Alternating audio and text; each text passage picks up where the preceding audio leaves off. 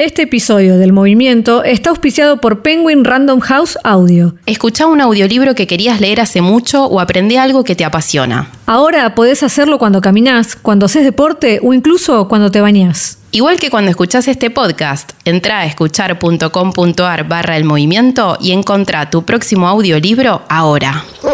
Mi nombre es Paola, tengo 50 años, trabajo en el Estado hace mucho tiempo, eh, tengo un hijo de 16 años, soy familia monoparental y hoy soy una hipotecada uva. Porque la vivienda es un derecho constitucional, no hay que olvidarse de eso. Todos nosotros tenemos derecho a una vivienda digna. Este es El Movimiento, un podcast para hablar de los temas que te importan. Vamos a plantearnos cuestiones de la vida cotidiana dilemas, curiosidades, dudas, inquietudes que nos interpelan a todos y a todas. Quizás encuentres soluciones a tus problemas o respuestas a esas preguntas que te enroscan. No podemos asegurarte nada, pero creemos que informados somos capaces de tomar mejores decisiones. Soy Victoria de Masi. Soy Emilce Pizarro y te damos la bienvenida al podcast de Movimiento. Nos dijeron que ahorremos en ladrillos, pero ser dueño de una casa hoy es muy difícil. Para arrancar, los precios de las propiedades están en dólares, una moneda que se dispara. Además, acceder a un crédito hipotecario es complicado. Si pensás en sacar un préstamo del Estado, ojo, hay gente que fue estafada. Así que, como la inflación no nos deja ahorrar, las opciones son heredar, recibir una indemnización generosa o que nos golpee la suerte. ¿Alquilás? Bueno, bueno, presta atención. Mi casa era un abrazo con aromas. Afuera el mar oleaba en adoquines. Por suerte había chapas que en la siesta hacían que llover no fuera triste. Esta cosa de querer dar la seguridad del techo y no tener que estar mudándome cada dos años o cambiándolo de escuela. Tiene que ver con un montón, con que sus amigos, con el club, con un montón de actividades que hacen los chicos y que pertenecen a un lugar. Por eso ahí empezó a ser como mucho más fuerte el tema de querer adquirir una, una vivienda para poder dar un sentido de pertenencia a un lugar. Digo, cuando aparece el tema de la uva, eh, eran cuotas muy accesibles este, y te daban mucho más monto que en los créditos tradicionales, con una tasa fija y indexado por inflación. Y uno firmó, este, todo el mundo te decía, no, no firmes, no sé qué, que es arriesgado. Uno sabe que es arriesgado, un crédito 30 años en Argentina, pero bueno, pesaba más el techo, el, el hecho de poder darle un techo a mi hijo este, y el día de mañana que no tenga que tener 50 años para esperar sacar un crédito, eh, pesó más.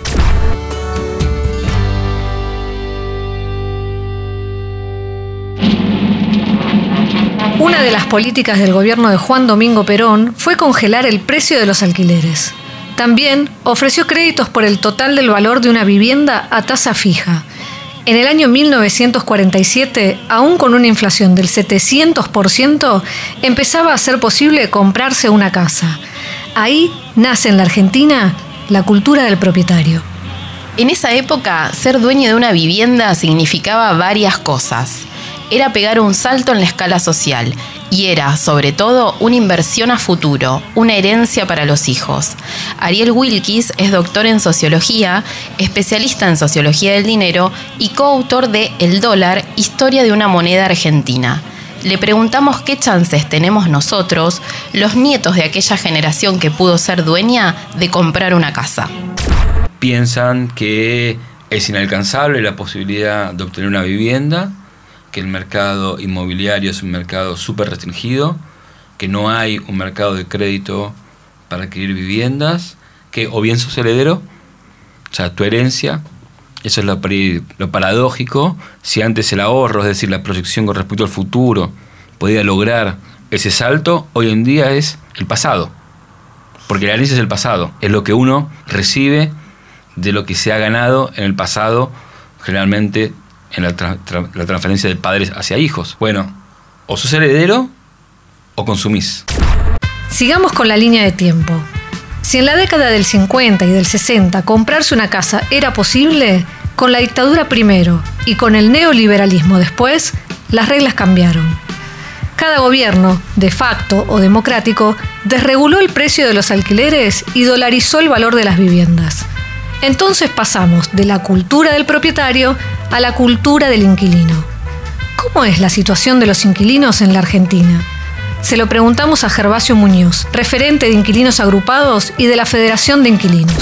Yo dividiría en dos, en Ciudad de Buenos Aires, Rosario, Córdoba Capital, en donde se está viviendo un proceso de inquilinización muy grande, o sea, hay cada vez más inquilinos y menos propietarios.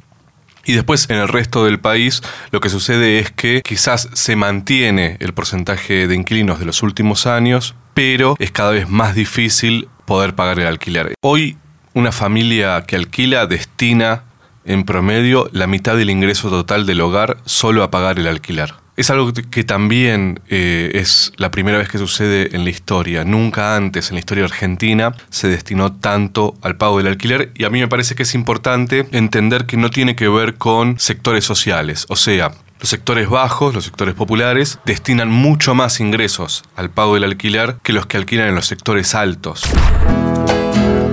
Según datos del último censo nacional, una de cada cinco familias alquila como Paola Gutiérrez, que alquiló toda su vida. Quiso hacer una inversión pensando en Felipe, su hijo. Ella es una de las 130.000 personas que sacaron un crédito UVA. El UVA es un préstamo hipotecario impulsado por el Estado durante la gestión de Cambiemos. Este tipo de crédito es accesible para las personas que no cumplen con los requisitos que suelen pedir los bancos y también para los que quedan afuera del Procrear, otro sistema de préstamos para vivienda que también depende del Estado. Con un UVA, la clase trabajadora puede comprarse su primera casa. Acá hay mucho docente, municipal, empleado estatal, eh, gendarmes, policías. Digo, esa clase media que, nunca, que siempre quiso la casa propia y nunca pudo. Bueno, somos nosotros, básicamente. Un círculo básico.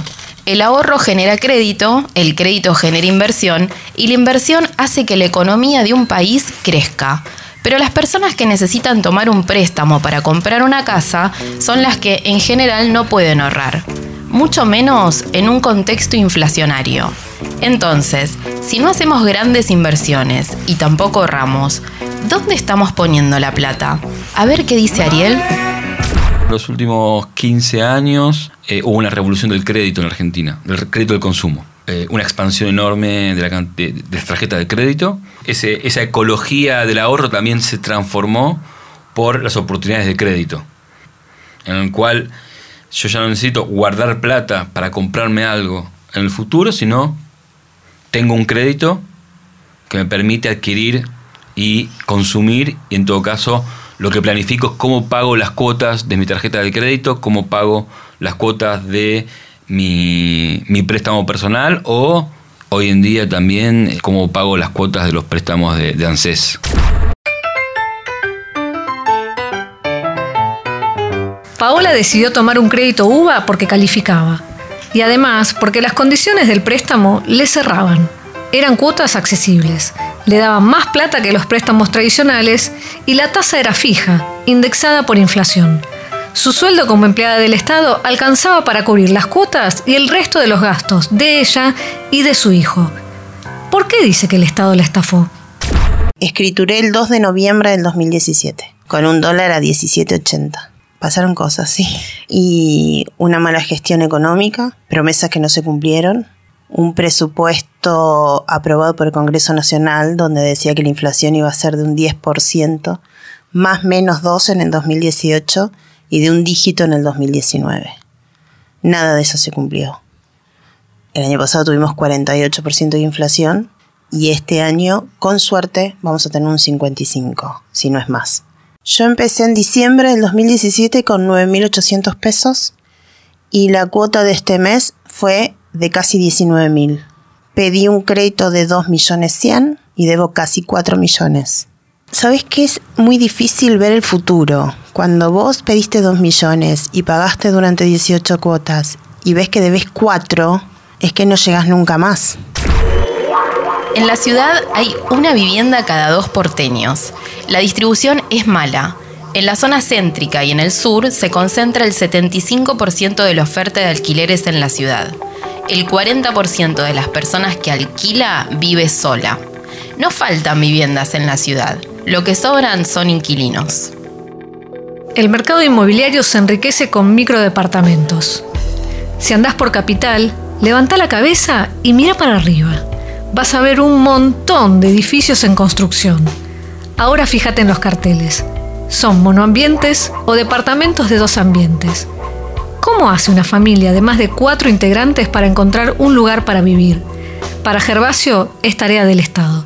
En Argentina hay una particularidad y es que el Estado no existe en materia de vivienda. Quien define cuánto se construye, cuántos ambientes se construyen, dónde se construye y para quién se construye es el mercado inmobiliario. Yo creo que una de las grandes batallas que tenemos como organización de, inquilinos y de inquilinas en Argentina es que hasta que no nos saquemos este chip de que la vivienda se compra, se paga, y que la vivienda tiene que ser tratada como es tratada la salud y la educación, difícilmente podamos acceder de forma digna a la vivienda. Si creemos que a la vivienda se puede acceder porque por herencia, porque te ganas la lotería o porque en algún momento tenés un montón de guita, esto sin lugar a dudas excluye al resto, que es la mayoría, de poder acceder a, la vivienda. Home,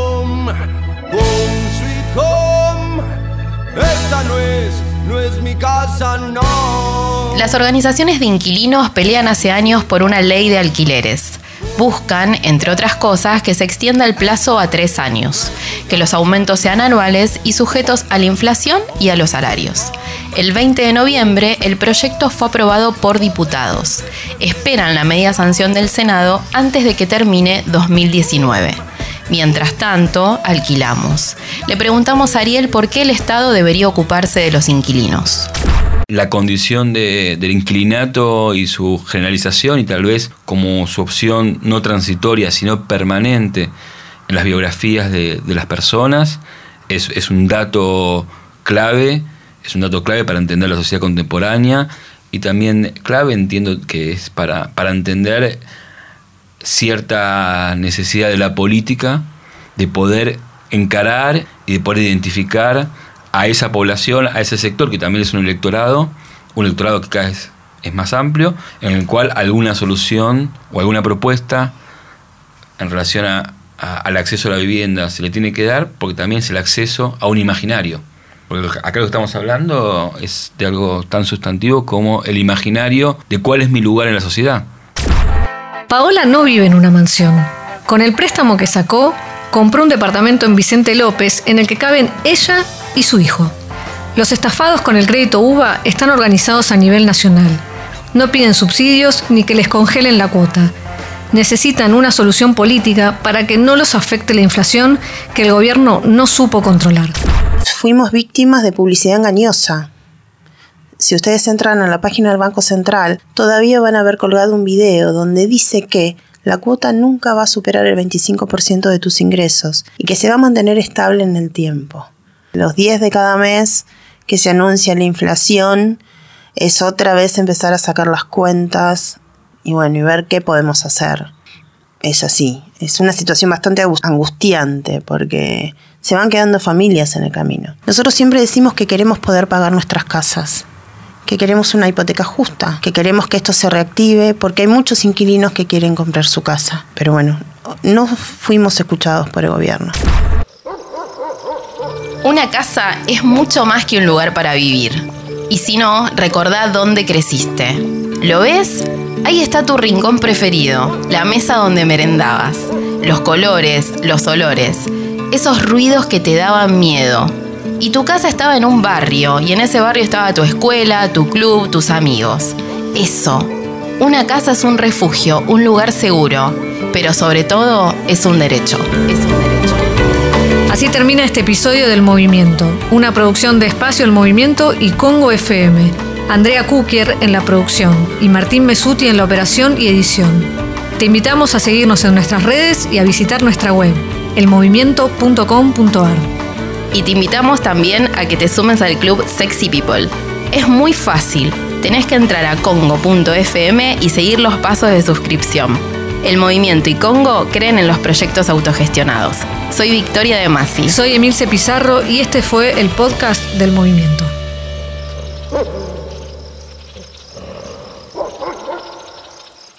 ¿Leíste Born de María O'Donnell? Ahora lo podés escuchar mientras haces otra cosa. Entra a escuchar.com.ar barra el movimiento y encontralo.